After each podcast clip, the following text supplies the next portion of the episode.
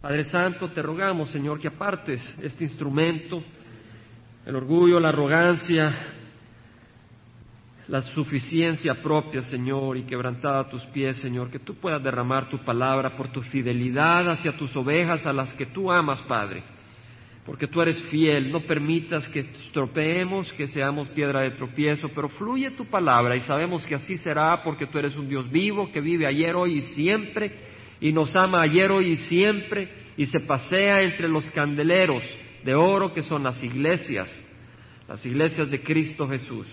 Y aquí te estás paseando, Señor, y te damos gracias. Perdona nuestros pecados. Gracias que es por gracia que podemos venir a ti y tenemos la confianza de entrar valientemente al trono celestial, intercediendo por tu gracia, tu misericordia y tu palabra. Aparta toda distracción, abre nuestros corazones a tu palabra y que aceptemos tu palabra como palabra que es palabra de Dios, palabra de vida eterna en nombre de Cristo Jesús. El pueblo de Dios dice, amén. Estamos en el libro de Apocalipsis. Marta, Marta, estás preocupada y molesta por tantas cosas, pero una sola cosa es necesaria. Y María ha escogido la parte buena, la cual no le será quitada. Fueron las palabras de nuestro Señor Jesucristo. Y pudiera decirle lo mismo a nosotros. Linda, linda, clara, clara, Jaime, Jaime, Estás preocupado y molesto por tantas cosas, pero una sola cosa es necesaria. Y María ha escogido la parte buena y no le será quitada. Y ese es el mensaje a la iglesia de Éfeso. ¿Verdad? Nombres de la congregación para que nos toque a cada uno en forma personal. Pero ese es el mensaje a la iglesia de Éfeso. Podemos estar ocupados, fatigados, perseverando, sufriendo por el nombre del Señor Jesucristo, pero dejando su primer amor. Y le doy gracias al Señor que nos ha explicado su palabra, que, y de esto se trata este libro que he estado leyendo, basado en la palabra del Señor. El primer amor consiste en simplemente estar en los pies de Jesucristo y reconocer que no hay nada que podamos hacer por Él. Él lo tiene que hacer a través de nosotros. Y reconocer de que así cuando recibimos a Cristo fue un gran gozo y una gran paz porque sabíamos que no sabíamos hacer nada, que veníamos del mundo sucios y lo que hacíamos era quebrarnos a sus pies y decirle recíbeme y lo recibimos y nos sentimos gozosos. Y ese gozo volaba por todos lados y sentíamos esa paz y esa tranquilidad, pero de repente empieza el crecimiento, ¿verdad? Y ya somos espirituales ya queremos hacer la obra del Señor, ya estamos angustiados y dejamos el primer amor, donde recordamos que no somos nada ni dejamos de ser. Todo lo que tenemos que hacer es descansar en Cristo Jesús. Y ahí tenemos la paz y el gozo y la alegría. Ese es, el mensaje a la iglesia de Éfeso y el Señor dice que el que tenga oídos oiga lo que el Espíritu dice a las iglesias. Interesante que dice el Espíritu porque es un solo Espíritu, el Espíritu Santo.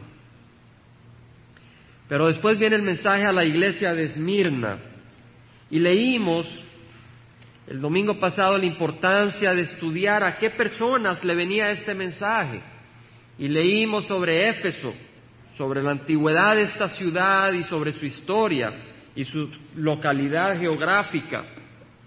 Pues ahora nos toca el mensaje a la iglesia de Esmirna Esmirna, Smurna, en griego, quiere decir mirra, la mirra. La mirra es una resina fragante producida por ciertos árboles en Arabia. Al Señor le embalsamaron con mirra. Es una fragancia. La mirra nos hace recordar la muerte, porque se usa para embalsamar a los muertos. Al Señor Jesucristo, cuando era un bebé, le trajeron incienso, oro y mira. Mira porque reflejaba el ministerio para el que venía, venía a morir por nosotros. Oro porque era digno de un rey, porque Él es rey de reyes y señor de señores. Incienso porque el incienso representa las oraciones y las oraciones no son escuchadas sino es a través de Cristo Jesús. Y Él es un intercesor. Vemos la razón de estas cosas. Y aquí Esmirna refleja mirra y refleja muerte. Ahora, la ciudad de Esmirna fue fundada hace unos tres mil años, unos mil años antes de Jesucristo, pero fue destruida como 600 años antes de Cristo, totalmente destruida, era una ciudad griega. Y luego, 300 años después, fue reconstruida para no volver a ser destruida, todavía existe. Todavía existe esa ciudad. Se levantó de la destrucción, se levantó de la tumba. De manera que el Señor Jesucristo, cuando habla el mensaje a la iglesia de Esmirna, la iglesia que estaba en un pueblo que había sido levantado de la tumba le dice, yo estuve muerto y he vuelto a la vida. El Señor usa las cosas de esa manera. Ahora el gobierno y los ciudadanos de Esmirna eran muy fieles al imperio romano y habían construido un templo para honrar al César, que era el rey de Roma, el imperio de, todo el, de toda la tierra. De hecho, Esmirna era el centro de Asia para rendir el culto al César y al espíritu del poder romano. Tenían la estatua del César y había que quemar incienso al César. El cristiano que no comprometía su fe con el mundo ni con el paganismo sufría persecución y hasta muerte. Esa era la ciudad de Esmirna, el lugar donde estaba el centro, la cuna de la honra y la adoración del César en Asia. Y el Señor Jesucristo dice, escribe al ángel de la iglesia en Esmirna, escribe al mensajero, escribe al pastor de la iglesia en Esmirna. Y hemos estudiado de que estos mensajes son para siete iglesias que están en Asia, pero también reflejan siete épocas de la historia de la iglesia. El mensaje a la iglesia de Éfeso refleja el mensaje a la iglesia al principio, la iglesia apostólica durante el tiempo de los apóstoles. La iglesia de Esmirna viene después de eso, cuando viene la persecución romana. Y dice, el primero y el último, el que estuvo muerto y ha vuelto a la vida, dice esto. Jesucristo se identifica de nuevo como el primero y el último, el protos, que es primero, y escatos, que es último. Jesucristo es el primero y el último. No existía nadie antes que Él. Él es el primero. Él es el primero en importancia, el primero en honra, el primero en dignidad. Él es la cabeza de la iglesia, no un hombre. Cristo Jesús. El primero y el último. Fuera de Él no hay más. Fuera de sus palabras no hay palabras que valgan. Cielos y tierra pasarán, pero mis palabras permanecen para siempre, dijo Jesucristo. Él es el último. Cuando Él habla, se acabó. El que estuvo muerto, Jesucristo nos quiere recordar a su iglesia que Él estuvo muerto. Jesucristo quiere que no olvidemos que Él sufrió en la cruz por nosotros, para que no tomemos a la ligera nuestro ministerio en este mundo, porque el Señor nos tiene en este mundo con un propósito. No olvidemos quién, el que nos llamó, murió en la cruz por nosotros y ahora no nos pertenecemos, sino que tenemos que morir por nuestros hermanos. En esto conocemos el amor, dice Juan, en que Él puso su vida por nosotros y así nosotros tenemos que poner nuestra vida por nuestros hermanos. Esa es la palabra del Señor, no es fácil morir. Poco a poco vamos muriendo a medida que el Señor nos da dando esa fuerza para clavar nuestro cuerpo en la cruz. El que estuvo muerto y ha vuelto a la vida, Cristo murió. El Señor quiere que nos acordemos eso, pero también quiere que recordemos que Él triunfó sobre la muerte. A Jesucristo no lo hallamos en una cruz de oro, no lo hallamos en una cruz, lo hallamos reinando en el reino de los cielos y en nuestro corazón si lo hemos recibido y moviéndose a través de las iglesias como leemos en el libro de Apocalipsis. Y ha vuelto a la vida, dice esto, Apocalipsis 8.1, veamos, el primero y el último, el que estuvo muerto y ha vuelto a la vida, dice esto, no necesitamos palabra de hombre si Cristo habla. No dice dijo esto, dice esto, porque este mensaje es para nosotros. Porque en el versículo 11 leemos de que dice, el que tiene oído oiga lo que el Espíritu dice a las iglesias. O sea que vemos que no solo es para la iglesia de Esmirna, sino también para nosotros, para la iglesia universal. Y dice, yo conozco tu tribulación y tu pobreza, pero tú eres rico. Y la blasfemia de los que dicen ser judíos y no lo son, sino que son de la sinagoga de Satanás. Aquí hay mucho material mucho material y no me preocupo si solo cubrimos cuatro versículos.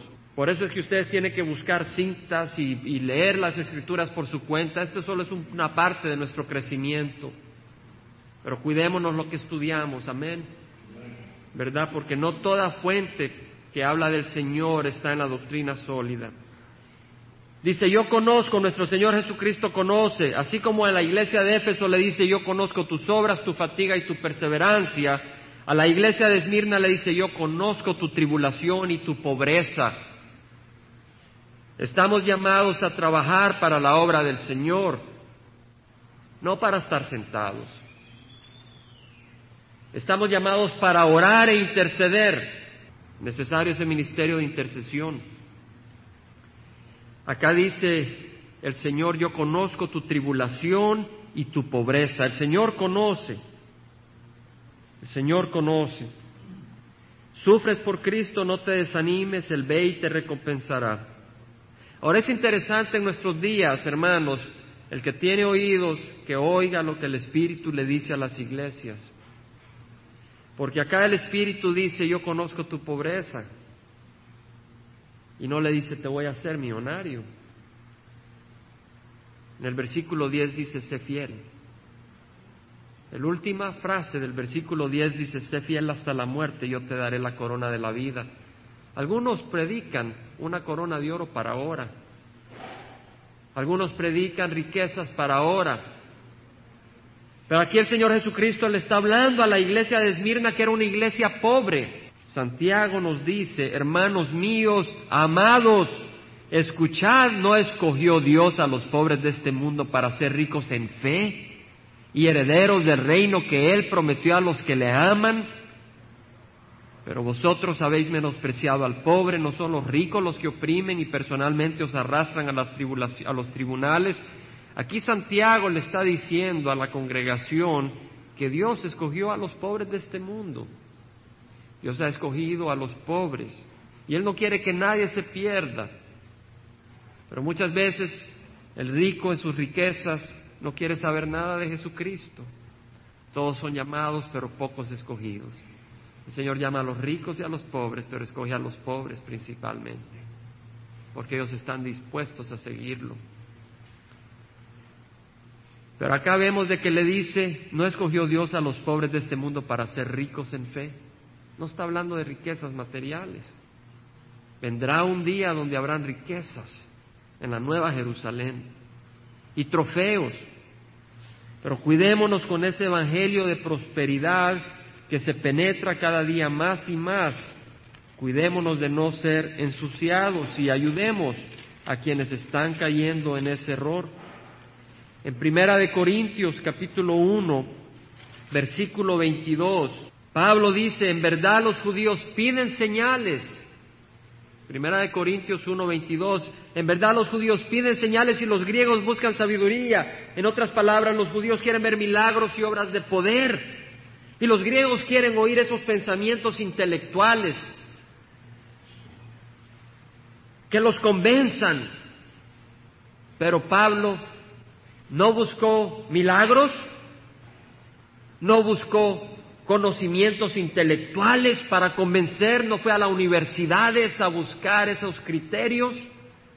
Pablo simplemente dijo, nosotros predicamos a Cristo crucificado piedra de tropiezo para los judíos y necedad para los gentiles. Los judíos estaban buscando las grandes obras, hermanos, cuando el Señor tocó mi corazón. Recuerdo de niño quería ver a veces milagros, pero cuando el Señor tocó mi corazón, allá en 1984, no me preocuparon los milagros. El Señor me hizo ver mi pecado, mi desesperación, mi oscuridad, y en esa oscuridad, primero estaba en gran oscuridad, pero en esa oscuridad me hizo ver mi pecado y ante esa luz mi gozo fue recibirlo. ¿Qué regalo más grande quería? Nada más grande. No necesitaba milagros, sí los hizo, muchos, pero no, fue, no fui tras eso, porque lo que me salvó no fueron señales, no fue sabiduría, fue Cristo Jesús y el mensaje de la cruz Dice, para, más para los llamados, tanto judíos como griegos, Cristo es poder de Dios y sabiduría de Dios. Cristo. Cristo, porque la necedad de Dios es más sabia que los hombres y la debilidad de Dios es más fuerte que los hombres. Pues considerad, hermanos, vuestro llamamiento no hubo muchos sabios conforme a la carne, ni muchos poderosos, ni muchos nobles, sino que Dios ha escogido lo necio del mundo. ¿Somos escogidos? Somos necios. lo que pasa es que el Señor nos ha hecho reconocer la necedad. Y hay muchos que son dignos en este mundo, pero son más necios, porque rechazan a Cristo Jesús. Como este hombre que me estaba compartiendo Reyes, estaba negando a Dios. Él estuvo compartiendo y este hombre le negó. Me dice, ¿qué hago, hermano? Le digo, pues ya no le hable de Dios porque no queremos que blasfemen a nuestro Cristo Jesús. Ore por esa persona. Si alguien blasfema el nombre del Señor cuando usted le comparta a Jesucristo, ahí déjelo, ya no le comparta. No dejen que blasfeme el nombre de nuestro Señor Jesucristo. Ore por esa persona. Ore por esa persona. Pero a los cerdos, dice la palabra, no le tiremos perlas. Vemos pues que la palabra del Señor dice, yo conozco tu tribulación y tu pobreza el cristiano sufre tribulación y es necesario, lo hemos leído, lo hemos estudiado varias veces, pero es necesario recordar eso en nuestros tiempos para que nos sintamos cómodos en la tribulación. A veces los oídos nos pican y queremos salirnos de esta filosofía, de esta doctrina, y queremos ir a una doctrina de prosperidad. Pero el Señor nos permite tribulación con su propósito. Pablo exhortó a Timoteo, sufre penalidades conmigo como buen soldado de Cristo Jesús. Todos los que quieran vivir piadosamente en Cristo Jesús serán perseguidos, según de Timoteo 3:12. Todos los que quieran vivir piadosamente en Cristo Jesús serán perseguidos. ¿Quiere vivir piadosamente en Cristo Jesús? El Señor le ofrece persecución. Y si no quiere vivir piadosamente en Cristo Jesús, no le pertenece, porque sus hijos quieren caminar en la luz del Señor. El Señor habló de la tribulación que viene en los hogares. En el Evangelio de San Mateo, nuestro Señor Jesucristo habló de que no vino a traer paz, sino que vino a traer espada. No penséis que vine a traer paz a la tierra, no vine a traer paz sino espada, porque vine a poner al hombre contra su padre, a la hija contra su madre y a la nuera contra sus suegras. ¿Quién de nosotros no hemos experimentado a veces las dificultades que vienen en nuestros hogares maternales, paternales, debido a la fe en Cristo Jesús? Donde antes había comunión, ya no hay comunión y hay dolor. Pero el que viene a Cristo Jesús no puede negar a Cristo Jesús. Quiere que todos sus parientes vengan a Cristo, pero no va a dejar a Cristo para estar con sus parientes. Quiere jalar a sus parientes a Cristo, no dejar a Cristo e irse con sus parientes. Dice, los enemigos del hombre serán los de su misma casa, pero el que ama al padre o a la madre más que a mí no es digno de mí, el que ama al hijo o a la hija más que a mí no es digno de mí, y el que no toma su cruz y sigue en pos de mí no es digno de mí. El Señor nos ofrece tribulación, nos predicó tribulación, nos promete tribulación. El cristiano sufre persecución externa, pero paz interna. El mundo recibe aceptación externa, pero tribulación interna. Uno tiene que escoger o paz externa, pero tribulación interna, o tribulación externa y paz interna y eterna.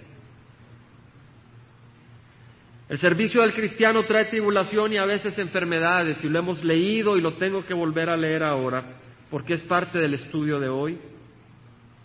En el libro de Filipenses capítulo 2, Pablo habla acá de dos siervos, de dos siervos de la iglesia de Cristo Jesús, Dice, espero en el Señor Jesús enviaros pronto a Timoteo, le dice a la iglesia en Filipenses, quiero enviarte a Timoteo a fin de que yo también sea alentado al saber de vuestra condición. Pablo estaba incomunicado con la iglesia de Filipo y quería saber de la condición de la iglesia. Pablo se preocupaba, Pablo oraba por la iglesia de Filipo, se atribulaba por la iglesia de Filipo. Y realmente el que ama la iglesia de Dios no puede ver cuando caen los hermanos de la iglesia de Dios y no sentirse atribulado. Pues a nadie más tengo del mismo sentir mío y que esté sinceramente interesado en vuestro bienestar. Pensemos en esto, hermanos. Dice acá Pablo, a nadie más tengo del mismo sentir mío y que esté sinceramente interesado en vuestro bienestar. Pablo como pastor de la iglesia en Filipenses que había fundado, dice que estaba interesado en el bienestar de la iglesia de Filipo, Timoteo, y que tenía el mismo sentir que Pablo. Y es muy importante, hermanos, en una congregación que los hermanos que ministran tengan un mismo sentir con su pastor. Porque hay muchos ministerios y muchas congregaciones. Y es necesario que en una congregación los que quieren ministrar sientan un mismo sentir con el pastor. Porque si no hay un mismo sentir con el pastor, lo que hay es tribulación. Pero acá viene este hermano y dice, todos buscan sus propios intereses, no los de Cristo Jesús, pero vosotros conocéis sus probados méritos, que sirvió conmigo en la propagación del Evangelio como un hijo sirve a su padre. Timoteo era un hombre probado, no era un hombre simplemente anunciado, sino que se había probado que era un siervo de Dios, que sirvió con Pablo en la propagación del Evangelio. Por eso dice, a este espero enviarlo inmediatamente, tan pronto vea cómo van las cosas conmigo y confíe en el Señor que también yo mismo iré pronto. Este era Timoteo. Y luego habla de Epafrodito y dice, pero creí necesario enviaros a, a Epafrodito, mi hermano, colaborador y compañero de milicia quien también es vuestro mensajero y servidor para mis necesidades. Epafrodito era colaborador, porque él os añoraba a todos vosotros y estaba angustiado porque había oído que, había, que se había enfermado. Epafrodito amaba tanto a la iglesia de Filipo que cuando él se enfermó, le dio tristeza saber que la iglesia de Filipo estaba preocupado por él. Imagínense qué amor de hermano. O sea que no quería ni decirle a la iglesia de Filipo que estaba enfermo para que no se preocuparan por él. Pero acá vemos a este gran siervo del Señor enfermo. Amén. ¿Entendemos? El Señor sana y a veces no sana. O a veces espera. Dice, porque en verdad estuvo enfermo a punto de morir, pero Dios tuvo misericordia de él y no solo de él, sino también de mí, para que yo no tuviera tristeza sobre tristeza, así que lo he enviado con mayor solicitud, para que al verlo de nuevo os regocijéis y yo esté más tranquilo en cuanto a vosotros. Versículo 30 dice, estuvo al borde de la muerte por la obra de Cristo, arriesgando su vida para, para completar lo que faltaba en vuestro servicio hacia mí.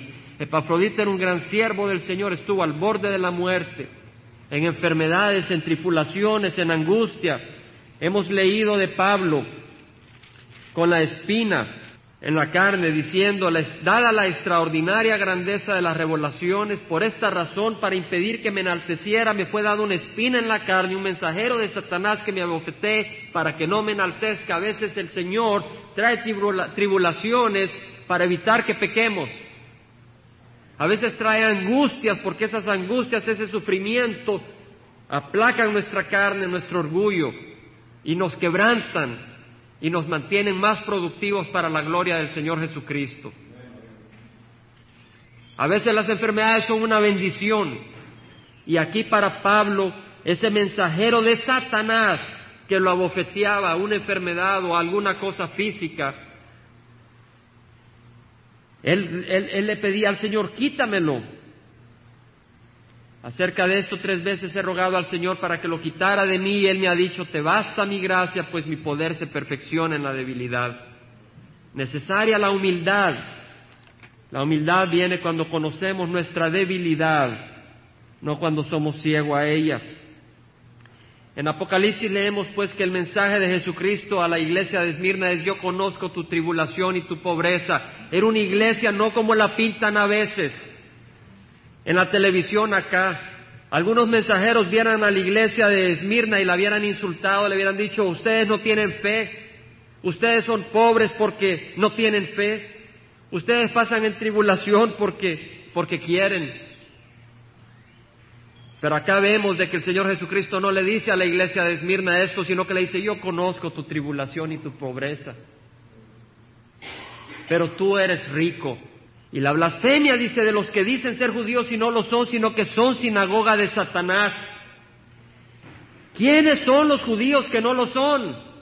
Eran judíos que se llaman judaizantes. Los judíos judaizantes estaban tratando de atar a la gente a la ley atar a la gente a la circuncisión y a otras cosas de la ley. Pablo había sufrido mucho por ellos y sufría mucho porque no quería que la iglesia cayera en manos del error. De manera que los judíos que decían ser judíos no lo eran de corazón, ellos blasfemaban. ¿Por qué? Porque tratando de justificarse por la ley, estaban blasfemando, estaban ignorando, estaban despreciando la cruz de Cristo. Pablo mismo dijo, con Cristo he sido crucificado. En Gálatas 2, 20 al 21, para que memoricen este versículo, dice, con Cristo he sido crucificado. Y ya no soy yo el que vive, sino que Cristo vive en mí. ¿Qué quiere decir? Ya no es Pablo el que vive y hace lo que quiere, sino que hago lo que Cristo quiere. De manera que este cuerpo únicamente es un vehículo donde Cristo le da amor a la gente. Es un vehículo donde Cristo habla su palabra para que otros tengan vida eterna. Por eso dice Pablo, con Cristo he sido crucificado. Y cuando uno muere ya no hay dolor. Ya el espíritu está en paz. Estoy hablando de crucificar la carne. Pero cuando uno le está alimentando la carne hay esa lucha interna todo el tiempo. Pero cuando uno deja que esa carne muera y uno vive para Cristo, hay paz y hay gozo. Por eso dice Pablo, con Cristo he sido crucificado, ya no soy yo el que vive, sino Cristo vive en mí. Y la vida que vivo ahora en la carne la vivo por fe en el Hijo de Dios, el cual me amó y se entregó a sí mismo por mí. Pero después Pablo añadió, no hago nula la gracia de Dios. Pablo reconoce que Él murió por Cristo. ¿Entendemos? Que Él ha sido crucificado para que Cristo viviera en Él. Así como Cristo murió por nosotros, nosotros tenemos que morir para hacer la voluntad de Cristo. Y Pablo dice, no hago nula la gracia de Dios. No la hago. Sí le doy mi vida a Cristo, pero no descanso en mis obras. Cuando tú, tú haces nula la gracia de Dios y ese pensamiento empieza a entrar, pierdes tu primer amor. Por eso dice, no hago nula la gracia de Dios, porque si la justicia viene por medio de la ley, entonces Cristo murió en vano. Nuestra justicia viene únicamente por qué, hermanos. Ustedes saben, ¿por qué viene nuestra justicia en voz alta? Por la sangre de Cristo, por la cruz de Cristo.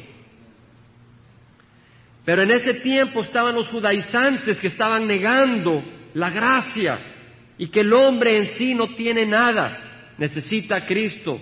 De manera que en, Gálatas, en la epístola Gálatas, le invito a que busquen Gálatas capítulo 6, Pablo le escribe a la iglesia de Gálata, donde existía esa gran presión para que cayeran esclavos de la ley.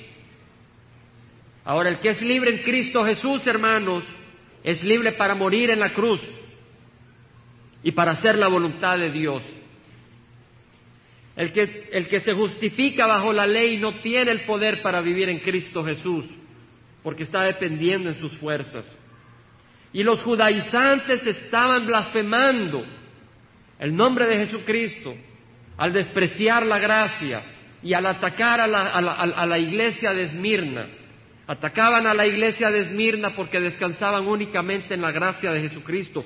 Y dice entonces Pablo en Gálatas 6, capítulo 6, versículo 11 dice, mirad con qué letras tan grandes os escribo de mi propia mano. Los que desean agradar en la carne tratan de obligaros a que os circuncidéis simplemente para no ser perseguidos a causa de la cruz de Cristo. La cruz trae persecución. Hermanos, tengamos cuidado, porque hay doctrinas que se están entrando en las iglesias y en El Salvador ha sufrido. En las iglesias han entrado doctrinas donde el hombre, la mujer empieza a ser un poco separada, a ser un poco más espiritual si se viste de esta manera, si no usa la, pintalabios. Y entonces en esa iglesia el pastor se siente muy orgulloso porque su iglesia es especial. Hermanos, no son el pintalabio o el no pintalabio. No es como nos vestimos o no nos vestimos, es si Cristo habita en nuestro corazón. Y tengamos mucho cuidado. Las doctrinas que están entrando son, son de mucho cuidado que tenemos que tener. Cuando estuve en El Salvador hace dos años, me Un hermano me pidió que comprara unas revistas de un ex sacerdote jesuita que habla mucho en contra de la iglesia tradicional. Compré las revistas porque me sentí pues que debía de comprarlo. Bajo la presión de mi hermano, lo hacía por amor, las compré. Cuando llegué a mi casa y empecé a leer la primera, boté todas. Las boté todas. Ustedes algunos saben de quién estoy hablando. Las boté todas porque, aunque tal vez algo de lo que este hombre habla es verdad, tal vez todo lo que habla es verdad, no sentí el amor de Cristo en la forma en que las cosas se expresan. Y tenemos que tener cuidado de no caer en la doctrina de los nicolaitas. Nicolaita es aquel que tiene victoria sobre el hombre. Cuando predicamos el Evangelio no es para demostrar que el otro esté equivocado. Cuando predicamos el Evangelio es para que vengan a salvación. Tenemos que exponer el error con mucho amor. Tenemos que tener mucho cuidado. Tuve la oportunidad de ver un vídeo y las personas que me lo prestaron le doy gracias y lo vi. Y cuando vi el vídeo de este sacerdote, probablemente todo lo que decía era verdad. Pero le voy a ser honesto, me ofendió el estilo en que fue expresada las cosas. Me ofendieron porque sentí que las cosas se pueden expresar con más amor. Y es importante porque ahí podemos caer en una doctrina falsa. La doctrina falsa es de la falta de amor al expresar las cosas. Y tenemos que tener mucho cuidado, hermano. ¿Y por qué nos dice eso? Porque ama a la congregación. Y porque mi deseo es de que estemos cuidadosos el Señor no permite las cosas por accidente. El estar leyendo este libro sobre la humildad me ayuda a entender la importancia de esto. Que esta congregación sea conocida no solo por el conocimiento de la palabra, sino por el amor. Eh, Jesucristo a través de Juan habla de nuevo de los judaizantes. Siempre en la historia de la iglesia hay una lucha para que el hombre se vanagloríe en la ley al hacer eso perdemos nuestro primer amor. El versículo 10 el Señor le dice a la iglesia de Esmirna, no temas lo que estás por sufrir. He aquí el diablo echará a alguno de vosotros en la cárcel para que seáis probados y tendréis tribulación por diez días. Diez es un número que significa completo, total.